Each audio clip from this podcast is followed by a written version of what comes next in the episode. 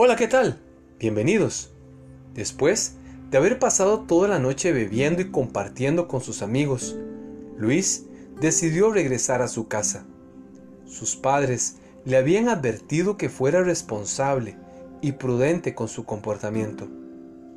Luis había crecido en la iglesia. Sus padres le habían inculcado valores que hacían de este joven una persona diferente.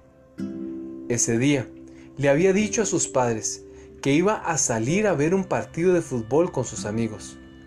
Evidentemente, todo era parte del plan para que sus padres le dieran permiso de salir y que también le prestaran el vehículo.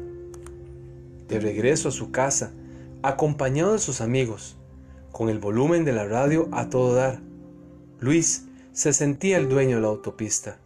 Viajaba a gran velocidad cuando de pronto perdió el control del vehículo. El impacto fue tan fuerte que Luis perdió el conocimiento.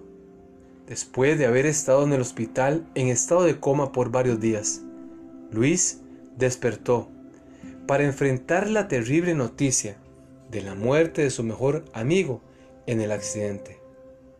Hoy, a su corta edad, Luis es juzgado por conducir bajo los efectos del alcohol y por ser el responsable de la muerte de su mejor amigo.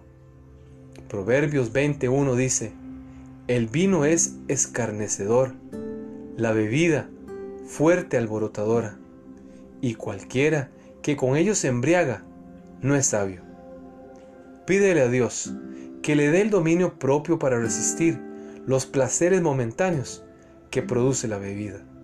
Soy Hugo Olivas y le deseo grandes bendiciones invitamos a que forme parte de nuestra comunidad de aprendizaje en Facebook o en YouTube.